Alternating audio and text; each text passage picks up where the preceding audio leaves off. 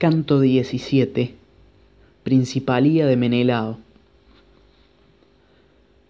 No dejó de advertir el atrida Menelao, caro a Ares, que Patroclo había sucumbido en la lid a manos de los troyanos, y armado de luciente bronce, se abrió camino por los combatientes delanteros y empezó a moverse en torno del cadáver para defenderlo como la vaca primeriza da vueltas alrededor de su becerrillo mugiendo tiernamente porque antes ignoraba lo que era el parto, de semejante manera bullía el rubio Menelao cerca de Patroclo, y colocándose delante del muerto, enhiesta la lanza y embrazado el liso escudo, se aprestaba a matar a quien se le opusiera. Tampoco Euforbo, el hábil lancero hijo de Panto se descuidó al ver en el suelo al eximio Patroclo, sino que se detuvo a su lado y dijo a Menelao, caro Ares, Atrida Menelao, alumno de Zeus, príncipe de hombres, retírate, suelta el cadáver y desampara estos sangrientos despojos, pues en la reñida pelea ninguno de los troyanos ni de los auxiliares ilustres envasó su lanza a Patroclo antes que yo lo hiciera déjame alcanzar inmensa gloria entre los troyanos, no sea que, hiriéndote, te quite la dulce vida. Respondióle muy indignado el rubio Menelao, Padre Zeus, no es bueno que nadie se vanaglorie con tanta soberbia.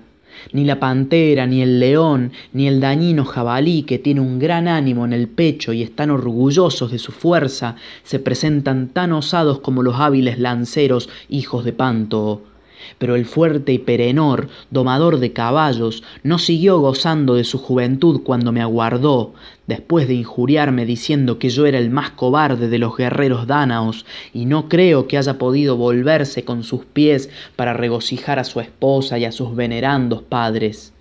Del mismo modo te quitaré la vida a ti si osas afrontarme, y te aconsejo que vuelvas a tu ejército y no te pongas delante, pues el necio solo conoce el mal cuando ya está hecho.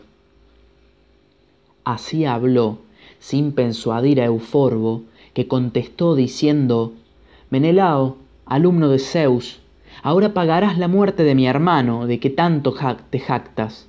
Dejaste viuda a su mujer en el reciente tálamo, causaste a nuestros padres llanto y dolor profundo.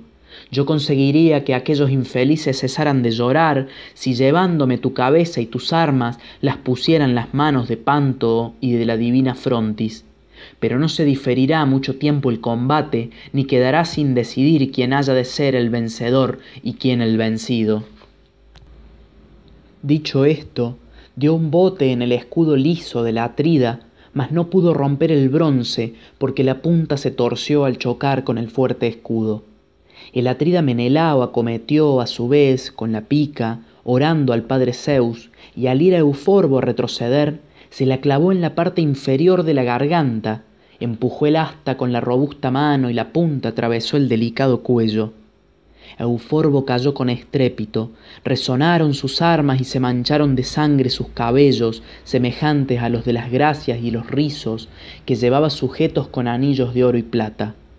Cual frondoso olivo que, plantado por el labrador en un lugar solitario donde abunde el agua, crece hermoso, es mecido por vientos de toda clase y se cubre de blancas flores, y viniendo de repente el huracán, te arranca de la tierra y te tiende en el suelo, Así el atrida Menelao dio muerte a Euforbo, hijo de Panto y hábil lancero, y enseguida comenzó a quitarle la armadura. Como un montaraz león, confiado en su fuerza, coge del rebaño que está paciendo la mejor vaca, le rompe la cerviz con los fuertes dientes y despedazándola traga la sangre y todas las entrañas, y así los perros como los pastores gritan mucho a su alrededor, mas de lejos, sin atreverse a ir en contra a la fiera porque el pálido temor los domina, de la misma manera ninguno tuvo bastante ánimo en su pecho para salir al encuentro del glorioso Menelao y el atrida se habría llevado fácilmente las magníficas armas del pantoida si no te hubiese impedido Febo Apolo, el cual, tomando la figura de Mentes, caudillo de los Sícones, suscitó contra aquel a Héctor, igual al veloz Ares, con estas aladas palabras. Héctor, Tú corres ahora tras lo que no es posible alcanzar, los corceles del aguerrido Eácida. Difícil es que ninguno, ni de los hombres ni de los dioses, lo sujete y sea por ellos llevado fuera de Aquiles, que tiene una madre inmortal. Y en tanto Menelao, belicoso hijo de Atreo, que defiende el cadáver de Patroclo, ha muerto a uno de los más esforzados troyanos, a Euforbo Pantoida, acabando con el impetuoso valor de este caudillo. El dios, habiendo hablado así, volvió a la batalla. Héctor sintió profundo dolor en las negras entrañas, hojeó las hileras y vio enseguida a la Atrida que despojaba de la espléndida armadura a Euforbo y a éste tendido en el suelo y vertiendo sangre por la herida. Acto continuo, armado como se hallaba de luciente bronce y dando agudos gritos, abrióse paso por los combatientes delanteros cual si fuese una llama inextinguible encendida por Hefesto. No le pasó inadvertido al hijo de Atreo, que gimió al oír las voces y a su magnánimo espíritu así le dijo, ¡Ay de mí! Si abandono estas magníficas armas y a Patroclo, que por vengarme yace aquí tendido, temo que se irritara cualquier dánao que lo presencie y si por vergüenza peleo con Héctor y los troyanos, como ellos son muchos y yo estoy solo, quizás me cerquen. Pues Héctor, el de tremolante casco, trae aquí a todos los troyanos. Mas, ¿por qué el corazón me hace pensar en tales cosas? Cuando, oponiéndose a la divinidad, el hombre lucha con un guerrero protegido por algún dios, pronto le sobrevive grave daño. Así pues, ninguno de los dánaos se irritará conmigo porque me vean ceder a Héctor, que combate amparado por las deidades. Pero si a mis oídos llegara la voz de Allante, valiente en la pelea, volvería aquí con él y sólo pensaríamos en luchar, aunque fuese contra un dios, para ver si lográbamos arrastrar el cadáver y entregarlo al pelida Aquiles. Sería esto lo mejor para hacer llevaderos los presentes males Mientras tales pensamientos revolvía en su mente y en su corazón, llegaron las huestes de los troyanos acaudilladas por Héctor. Menelao dejó el cadáver y retrocedió, volviéndose de cuando en cuando. Como el melenudo león, a quien alejan del establo los canes y los hombres con gritos y venablos, siente que el corazón audaz se le encoge y abandona de mala gana el redil, de la misma suerte apartábase de Patroclo el rubio Menelao, quien al juntarse con sus amigos se detuvo, volvió la cara a los troyanos y buscó con los ojos al gran Allante, hijo de Telamón. Pronto le distinguió a la izquierda de la batalla, donde animaba a sus compañeros y les incitaba a pelear, pues Febo Apolo les había infundido un gran terror. Corrió a encontrarle y poniéndose a su lado, le dijo estas palabras Allante, ven amigo, apresurémonos a combatir por Patroclo muerto, y quizás podamos llevar a Aquiles el cadáver desnudo, pues las armas las tiene Héctor, el de tremolante casco.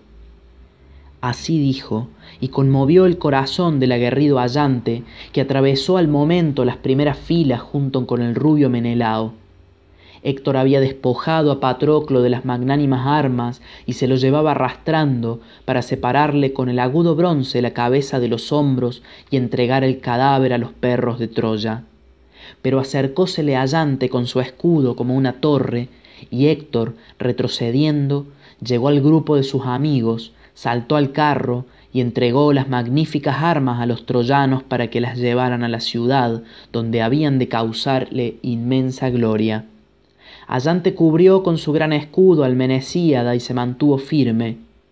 Como el león anda en torno de sus cachorros cuando llevándolos por el bosque le salen al encuentro los cazadores, y haciendo gala de su fuerza baja los párpados ocultando sus ojos, de aquel modo corría Allante alrededor del héroe Patroclo. En la parte opuesta hallábase el atrida Menelao, caro a Ares, en cuyo pecho el dolor iba creciendo. Glauco, hijo de Hipóloco, caudillo de los licios, dirigió entonces la torva faz a Héctor y le increpó con estas palabras. Héctor, el de más hermosa figura, muy falto estás del valor que la guerra demanda. Inmerecida es tu buena fama cuando solamente sabes huir. Piensa cómo en adelante defenderás la ciudad y sus habitantes, solo y sin más auxilio que los hombres nacidos en Ilio.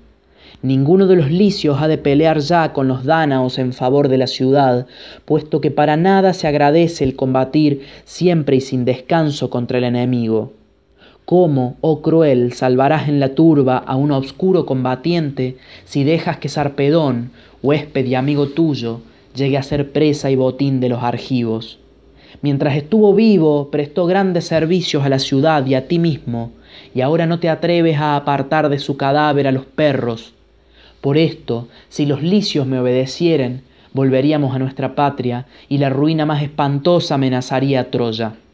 Mas si ahora tuvieran los troyanos el valor audaz e intrépido que suelen mostrar los que por la patria sostienen contiendas y luchas con los enemigos, pronto arrastraríamos el cadáver de Patroclo hasta Ilio y enseguida que el cuerpo de éste fuera retirado del campo y conducido a la gran ciudad del rey Príamo, los argivos nos entregarían para rescatarlo las hermosas armas de Sarpedón, y también podríamos llevar a Ilio el cadáver del héroe, pues Patroclo fue escudero del argivo más valiente que hay en las naves, como asimismo lo son sus tropas que combaten cuerpo a cuerpo pero tú no osaste esperar al magnánimo Allante, ni resistir su mirada en la lucha, ni combatir con él, porque te aventaja en fortaleza. Mirándole con torva faz, respondió Héctor, el de tremolante casco. Glauco, ¿por qué, siendo cual eres, hablas con tanta soberbia?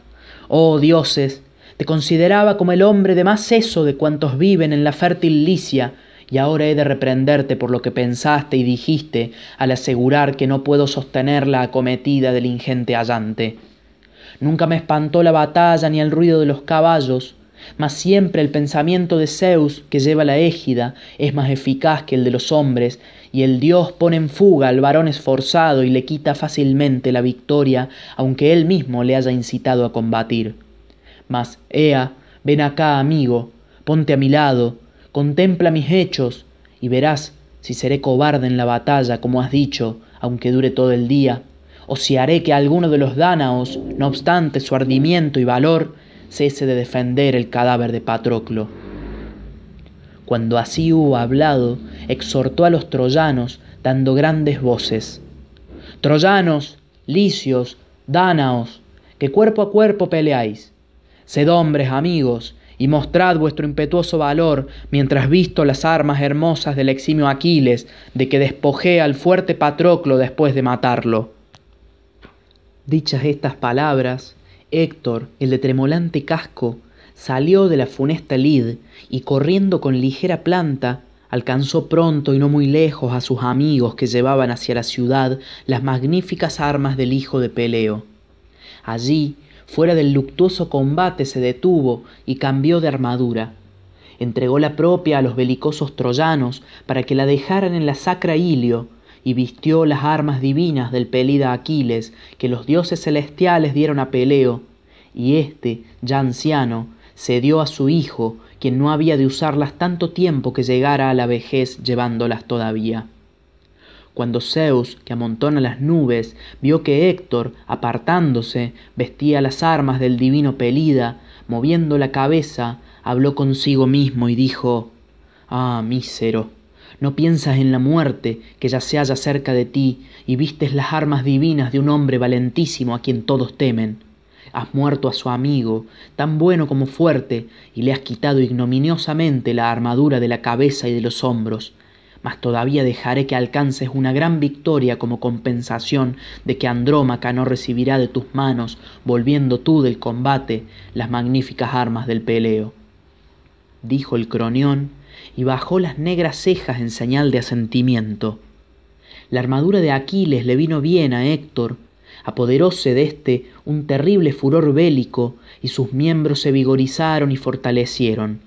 Y el héroe, dando recias voces, enderezó sus pasos a los aliados ilustres y se les presentó con las resplandecientes armas del magnánimo Pelida, y acercándose a cada uno para animarlos con sus palabras, a Mestles, Glauco, Medonte, Tersíloco, Asteropeo, Dicenor Hipoto, Forcis, Cromio y el augur Énnomo los instigó con estas aladas palabras. Oíd, tribus innúmeras de aliados que habitáis alrededor de Troya. No ha sido por el deseo ni por la necesidad de reunir una muchedumbre por lo que os he traído de vuestras ciudades, sino para que defendáis animosamente de los belicosos aqueos a las esposas y a los tiernos infantes de los troyanos. Con este pensamiento abrumo mi pueblo y le exijo dones y víveres para excitar vuestro valor. Ahora cada uno haga frente y embista al enemigo, ya muera, ya se salve, que tales son los lances de la guerra. Al que arrastre el cadáver de Patroclo hasta las filas de los troyanos, domadores de caballos, y haga ceder a Allante, le daré la mitad de los despojos, reservándome la otra mitad, y su gloria será tan grande como la mía. Así dijo.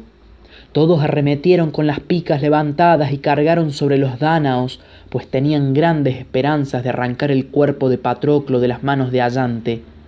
Insensatos, sobre el mismo cadáver, Allante hizo perecer a muchos de ellos. Y este héroe dijo entonces a Menelao, valiente en la pelea, Oh amigo, oh Menelao, alumno de Zeus, ya no espero que salgamos con vida de esta batalla, ni temo tanto por el cadáver de Patroclo, que pronto saciará en Troya los perros y aves de rapiña, cuanto por tu cabeza y por la mía, pues el nublado de la guerra, Héctor, todo lo cubre, y a nosotros nos espera una muerte cruel. Ea, llama a los más valientes dánaos, por si alguno te oye. Así dijo. Menelao, valiente en la pelea, no desobedeció, y alzando recio la voz, dijo a los dánaos, Oh amigos, capitanes y príncipes de los argivos, los que bebéis en la tienda de los atridas Agamenón y Menelao el vino que el pueblo paga, mandáis las tropas y os viene de Zeus el honor y la gloria. Me es difícil ver a cada uno de los caudillos. Tan grande es el combate que aquí se ha empeñado, pero acercaos vosotros, indignándoos en vuestro corazón de que Patroclo llegue a ser juguete de los perros troyanos. Así dijo oyóle enseguida el veloz allante de Oileo y acudió antes que nadie, corriendo a través del campo. Siguiéronle Idomeneo y su escudero Meriones, igual al homicida Enialio. ¿Y quién podría retener en la memoria y decir los nombres de cuantos aqueos fueron llegando para reanimar la pelea? Los troyanos acometieron apinados, con Héctor a su frente. Como en la desembocadura de un río que las celestiales lluvias alimentan, las ingentes olas chocan bramando contra la corriente del mismo, refluyen al mar y las altas orillas resuenan en torno, con una gritería tan grande marchaban los troyanos. Mientras tanto, los aqueos permanecían firmes alrededor del cadáver del Menecíada, conservando el mismo ánimo y defendiéndose con los escudos de bronce y el cronión rodeó de espesa niebla sus relucientes cascos, porque nunca había aborrecido al Menecíada mientras vivió y fue servidor del Eácida. Y entonces veía con desagrado que el cadáver pudiera llegar a ser juguete de los perros troyanos. Por esto el dios incitaba a los compañeros a que lo defendieran. En un principio los troyanos rechazaron a los aqueos de ojos vivos, y éstos, desamparando al muerto, huyeron espantados. Y si bien los altivos troyanos no consiguieron matar con sus lanzas a ningún aqueo, como deseaban, empezaron a arrastrar el cadáver. Poco tiempo debían los aqueos permanecer alejados de éste, pues los hizo volver a Allante, el cual, así por su figura como por sus obras, era el mejor de los dánaos después del eximio Peleón.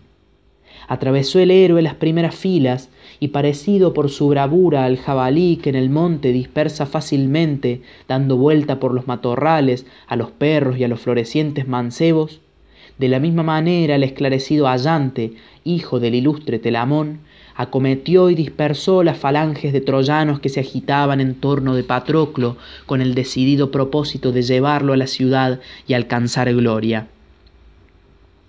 Hipoto, hijo preclaro del pelasgo Leto, había atado una correa a un tobillo de Patroclo alrededor de los tendones y arrastraba el cadáver por el pie a través del reñido combate para congraciarse con Héctor y los troyanos. pronto le ocurrió una desgracia de que nadie, por más que lo deseara, pudo librarlo, pues el hijo de Telamón, acometiéndole por entre la turba, le hirió de cerca por el casco de broncíneas carrilleras. El casco, guarnecido de un penacho de crines de caballo, se quebró al recibir el golpe de la gran lanza manejada por la robusta mano. El cerebro fluyó sanguinolento por la herida a lo largo del asta. El guerrero perdió las fuerzas, dejó escapar de sus manos al suelo el pie del magnánimo Patroclo y cayó de pechos junto al cadáver, lejos de la fértil Larisa. Y así no pudo pagar a sus progenitores la crianza, ni fue larga su vida, porque sucumbió vencido por la lanza del magnánimo Allante. A su vez, Héctor arrojó la reluciente lanza a Allante, mas éste, al notarlo, hurtó un poco el cuerpo y la broncínea arma alcanzó a Esquedio, hijo del magnánimo Ífito, y el más valiente de los focios, que tenía su casa en la célebre Panopeo y reinaba sobre muchos hombres. Clavóse la broncínea punta debajo de la clavícula y atravesándola salió por la extremidad del hombro. El guerrero cayó con estrépito y sus armas resonaron. Allante hirió en medio del vientre al aguerrido Forcis, hijo de Fénope, que defendía el cadáver de Hipotoo, y el bronce rompió la cavidad de la coraza y desgarró las entrañas. El troyano, caído en el polvo, cogió el suelo con las manos. Arredrándose los combatientes delanteros y el esclarecido Héctor, y los argivos dieron grandes voces, retiraron los cadáveres de Forcis y de Hipótoo y quitaron de sus hombros las respectivas armaduras. Entonces los troyanos hubieran vuelto a entrar en Ilio, acosados por los belicosos aqueos y vencidos por su cobardía, y los argivos hubiesen alcanzado gloria contra la voluntad de Zeus por su fortaleza y su valor. Mas el mismo Apolo instigó a Eneas, tomando la figura del heraldo perifante Epítida, que había envejecido ejerciendo de pregonero en la casa del padre del héroe y sabías dar saludables consejos. Así transfigurado, habló Apolo, hijo de Zeus, diciendo, Eneas, ¿de qué modo podríais salvar la excelsa Ilio hasta si un dios se, se opusiera? Como he visto hacerlo a otros varones que confiaban en su fuerza y vigor, en su bravura y en la muchedumbre de tropas formadas por un pueblo intrépido mas al presente Zeus desea que la victoria quede por vosotros y no por los dánaos, y vosotros huís temblando sin combatir. Así dijo. Eneas, como viera delante de sí a Apolo, el que hiere de lejos, le reconoció, y a grandes voces dijo a Héctor, Héctor y demás caudillos de los troyanos y sus aliados, es una vergüenza que entremos en Ilio, acosados por los belicosos aqueos y vencidos por nuestra cobardía. Una deidad ha venido a decirme que Zeus, el árbitro supremo, será aún nuestro auxiliar en la batalla. Marchemos, pues, en derechura a los dánaos, para que no se lleven tranquilamente a las naves el cadáver de Patroclo. Así habló, y saltando mucho más allá de los combatientes delanteros, se detuvo los troyanos volvieron la cara y afrontaron a los aqueos. Entonces Eneas dio una lanzada a Leócrito, hijo de Arisbante y compañero valiente de Licomedes. Al verlo derribado en tierra, compadecióse Licomedes, caro a Ares, y parándose muy cerca del enemigo, arrojó la reluciente lanza, hirió en el hígado, debajo del diafragma, a Apisaón y Pásida, pastor de hombres, y le dejó sin vigor las rodillas. Este guerrero procedía de la fértil Peonia y era, después de Asteropeo, el que más descollaba en el combate. Vióle caer el belicoso Asteropeo y apiadándose corrió hacia él, dispuesto a pelear con los dánaos. Mas no le fue posible, pues cuantos rodeaban por todas partes a Patroclo se cubrían con los escudos y calaban las lanzas. Allante recorría las filas y daba muchas órdenes, mandaba que ninguno retrocediese abandonando el cadáver ni combatiéndose adelantar a los demás aqueos, sino que todos rodearan al muerto y pelearan de cerca. Así se lo encargaba el ingente Allante. La tierra estaba regada de purpúrea sangre y caían muertos unos en pos de otros, muchos troyanos, poderosos auxiliares y dánaos, pues estos últimos no peleaban sin derramar sangre, aunque perecían en mucho menor número porque cuidaban siempre de defenderse recíprocamente en medio de la turba para evitar la cruel muerte. Así combatían con el ardor del fuego. No hubieras dicho que aún subsistiesen el sol y luna, pues hallábanse cubiertos por la niebla todos los guerreros ilustres que peleaban alrededor del cadáver del Menecíada.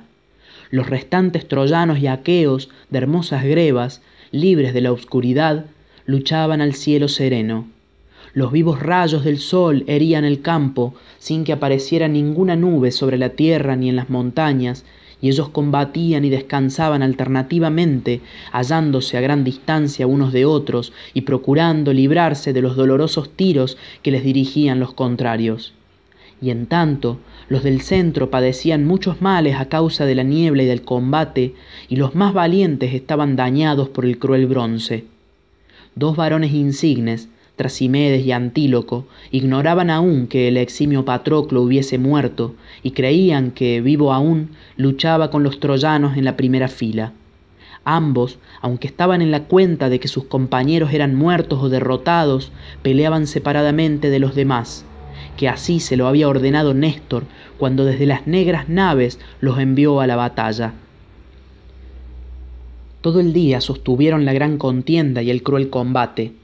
Cansados y sudosos tenían las rodillas, las piernas y más abajo los pies, y manchados de polvo las manos y los ojos, cuantos peleaban en torno del valiente servidor de Leácida de pies ligeros. Como un hombre da a los obreros para que la estiren una piel grande de toro cubierta de grasa, y ellos, cogiéndola, se distribuyen a su alrededor, y tirando todos sale la humedad, penetra la grasa y la piel queda perfectamente extendida por todos lados, de la misma manera tiraban aquellos del cadáver acá y acullá en un reducido espacio, y tenían grandes esperanzas de arrastrarlo los troyanos hacia Ilio y los aqueos a las cóncavas naves. Un tumulto feroz se producía alrededor del muerto, y ni Ares, que enardece a los guerreros, ni Atenea, por airada que estuviera, habrían hallado nada que baldonar si lo hubiesen presenciado. Tan funesto combate de hombres y caballos suscitó Zeus aquel día sobre el cadáver de Patroclo. El divino Aquiles ignoraba aún la muerte del héroe, porque la pelea se había empeñado muy lejos de las veleras naves, al pie del muro de Troya. No se figuraba que hubiese muerto, sino que después de acercarse a las puertas volvería vivo, porque tampoco esperaba que llegara a tomar la ciudad, ni solo ni con él mismo. Así se lo había oído muchas veces a su madre cuando, hablándole separadamente de los demás, le revelaba el pensamiento del gran Zeus. Pero entonces la diosa no le, no le anunció la gran desgracia que acababa de ocurrir, la muerte del compañero a quien más amaba. Los combatientes, blandiendo afiladas lanzas, se acometían continuamente alrededor del cadáver y unos a otros se mataban. Y hubo quien entre los aqueos de broncíneas corazas habló de esta manera. Oh amigos, no sería para nosotros acción gloriosa la de volver a las cóncavas naves. Antes la negra tierra se nos trague a todos, que preferible fuera, si hemos de permitir a los troyanos, domadores de caballos, que arrastren el cadáver a la ciudad y alcancen gloria. Y a su vez, alguno de los magnánimos troyanos así decía. Oh amigos, aunque la parca haya dispuesto que sucumbamos todos juntos a ese hombre, nadie abandone la batalla. Con tales palabras excitaban el valor de sus compañeros. Seguía el combate y el férreo estrépito llegaba al cielo de bronce a través del infecundo éter. Los corceles de Aquiles lloraban fuera del campo de la batalla desde que supieron que su auriga había sido postrado en el polvo por Héctor, matador de hombres. Por más que Automedonte, hijo valiente de Diores, los aguijaba con el flexible látigo y les dirigía palabras, ya suaves, ya amenazadoras, ni querían volver atrás a las naves y al vasto Esponto, ni encaminarse hacia los aqueos que estaban peleando como la columna se mantiene firme sobre el túmulo de un varón difunto o de una matrona, tan inmóviles permanecían aquellos con el magnífico carro. Inclinaban la cabeza al suelo, de sus párpados caían a tierra ardientes lágrimas con que lloraban la pérdida de la auriga, y las lozanas crines estaban manchadas y caídas a ambos lagos del, del yugo. Al verlos llorar, el cronión se compadeció de ellos, movió la cabeza y hablando consigo mismo dijo, Ah, infelices, ¿por qué os entregamos al rey Peleo, a un mortal, estando vosotros exentos de la vejez y de la muerte? ¿Acaso para que tuvieseis penas entre los míseros mortales? Porque no hay un ser más desgraciado que el hombre entre cuantos respiran y se mueven sobre la tierra. Héctor Priámida no será llevado por vosotros en el labrado carro, no lo permitiré por ventura no es bastante que se haya apoderado de las armas y se glorie de esta manera. Daré fuerza a vuestras rodillas y a vuestro espíritu para que llevéis salvo a Automedonte desde la batalla a las cóncavas naves, y concederé gloria a los troyanos, los cuales seguirán matando hasta que lleguen a las naves de muchos bancos, se ponga el sol y la sagrada oscuridad sobrevenga. Así diciendo, infundió gran vigor a los caballos, Sacudieron éstos el polvo de las crines y arrastraron velozmente el ligero carro hacia los troyanos y los aqueos. Automedonte, aunque afligido por la suerte de su compañero, quería combatir desde el carro y con los corceles se echaba sobre los enemigos como el buitre sobre los ánsares. Y con la misma facilidad huía del tumulto de los troyanos que arremetía a la gran turba de ellos para seguirles el alcance pero no mataba hombres cuando se lanzaba a perseguir, porque estando solo en el sagrado asiento, no le era posible acometer con la lanza y sujetar al mismo tiempo los veloces caballos.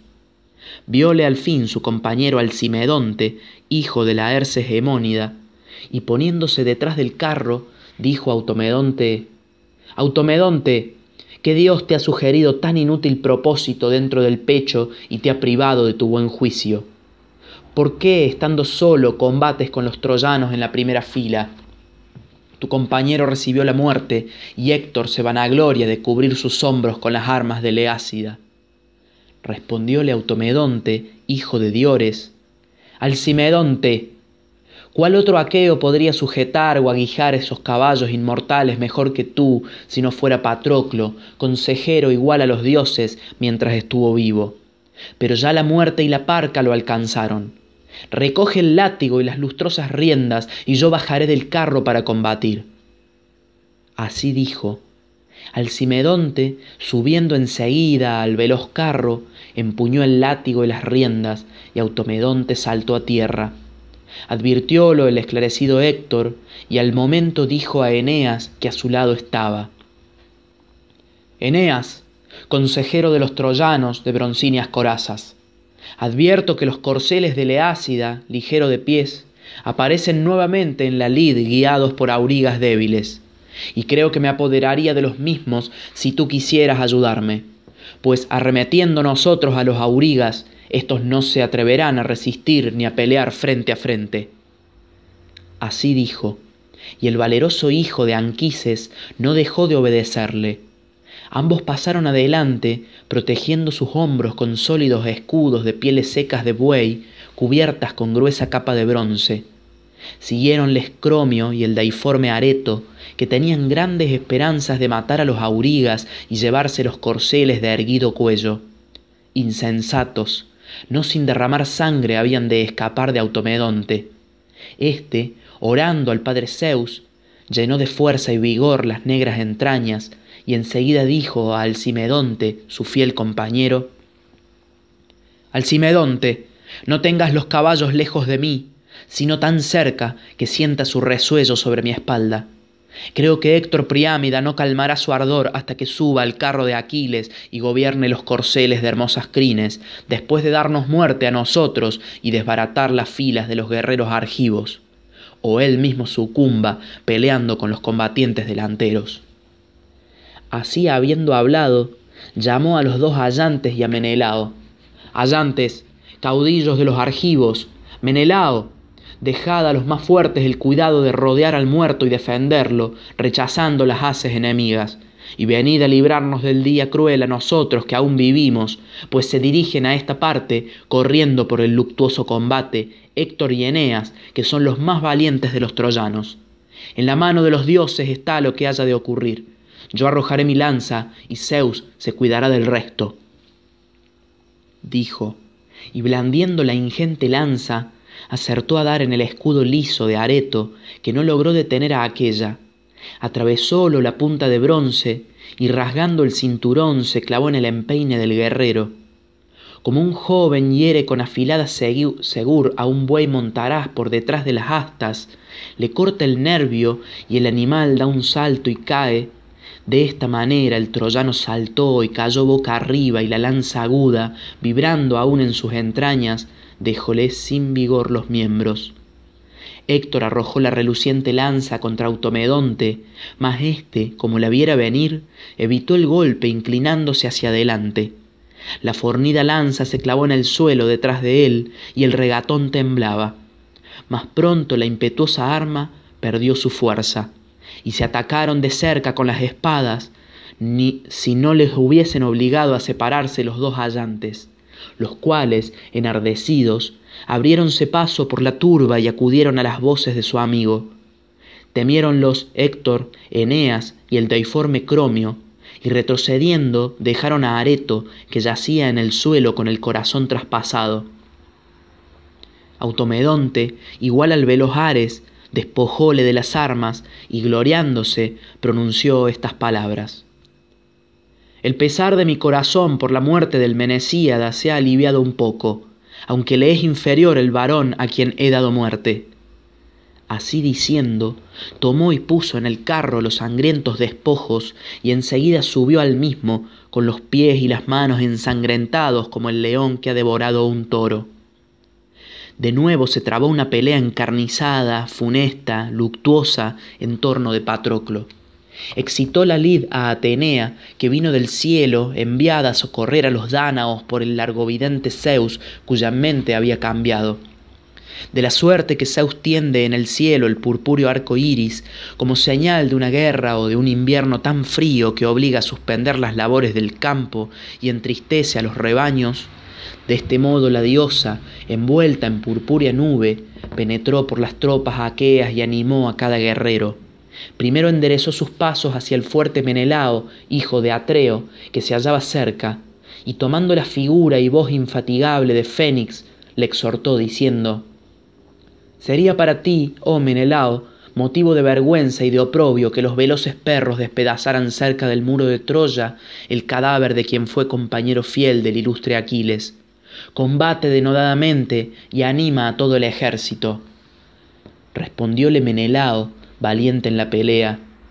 Padre Fénix, anciano respetable, ojalá Atenea me infundiese vigor y me librase del ímpetu de los tiros. Yo quisiera ponerme al lado de Patroclo y defenderlo, porque su muerte conmovió mucho mi corazón. Mas Héctor tiene la terrible fuerza de una llama y no cesa de matar con el bronce, protegido por Zeus, que le da gloria. Así dijo. Atenea, la diosa de ojos de lechuza, holgándose de que aquel la invocara la primera entre todas las deidades, le vigorizó los hombros y las rodillas e infundió en su pecho la audacia de la mosca, la cual, aunque sea ahuyentada repetidas veces, vuelve a picar porque la sangre humana le es agradable. De una audacia semejante llenó la diosa las negras entrañas del héroe. Encaminóse Menelao hacia el cadáver de Patroclo y despidió la reluciente lanza. Hallábase entre los troyanos Podes, hijo de Etión, rico y valiente, a quien Héctor honraba mucho en la ciudad porque era su compañero querido en los festines. A éste, que ya emprendía la fuga, atravesólo el rubio Menelao con la broncínea lanza que se clavó en el ceñidor, y el troyano cayó con estrépito. Al punto, el atrida Menelao arrastró el cadáver desde los troyanos a donde se hallaban sus amigos. Apolo incitó a Héctor, poniéndose a su lado después de tomar la figura de Fénope Asíada. Este tenía la casa en Avides y era para el héroe el más querido de sus huéspedes. Así transfigurado, dijo Apolo, el que hiere de lejos, Héctor, ¿cuál otro aqueo te temerá cuando huyes temeroso ante Menelao, que siempre fue guerrero débil y ahora él solo ha levantado y se lleva fuera del alcance de los troyanos el cadáver de tu fiel amigo a quien mató, del que peleaba con denuedo entre los combatientes delanteros, de Podes, hijo de Etión. Así dijo, y negra nube de pesar envolvió a Héctor, que enseguida atravesó las primeras filas, cubierto de reluciente bronce. Entonces el cronida tomó la esplendorosa égida floqueada, cubrió de nubes el ida, relampagueó y tronó fuertemente, agitó la égida y dio la victoria a los troyanos, poniendo en fuga a los aqueos. El primero que huyó fue Penéleo, el beocio, por haber recibido, vuelto siempre de cara a los troyanos, una herida leve en el hombro, y Polidamante, acercándose a él, le arrojó la lanza que desgarró la piel y llegó hasta el hueso. Héctor, a su vez, hirió en la muñeca y dejó fuera de combate al Leito, hijo del magnánimo Alectrión, el cual huyó espantado y mirando en torno suyo, porque ya no esperaba que con la lanza en la mano pudiese combatir con los troyanos. Contra Héctor, que perseguía a Leito, arrojó Idomeneo su lanza y le dio un bote en el peto de la coraza junto a la tetilla, mas rompióse aquella en la unión del asta con el hierro, y los troyanos gritaron. Héctor despidió su lama contra Idomeneo de Eucálida, que iba en un carro, y por poco no acertó a herirlo. Mas el bronce se clavó en Cérano, escudero y auriga de Meriones, a quien acompañaba desde que partieron de la bien construida Licto. Idomeneo salió aquel día de las corvas naves al campo como infante, y hubiera procurado a los troyanos un gran triunfo si no hubiese llegado Cérano guiando los veloces corceles. Este fue su salvador, porque le libró del día cruel al perder la vida a manos de Héctor, matador de hombres. A Cérano, pues, hirióle Héctor debajo de la quijada y de la oreja. La punta de la lanza hizo saltar los dientes y atravesó la lengua. El guerrero cayó del carro y dejó que las riendas vinieran al suelo. Meriones, inclinándose, recogiólas y dijo a Idomeneo aquija con el látigo los caballos hasta que llegas a las veleras naves, pues ya tú mismo conoces que no serán los aqueos quienes alcancen la victoria. Así habló. Aidomeneo fustigó los corceles de hermosas crines, guiándolos hacia las cóncavas naves, porque el temor había entrado en su corazón.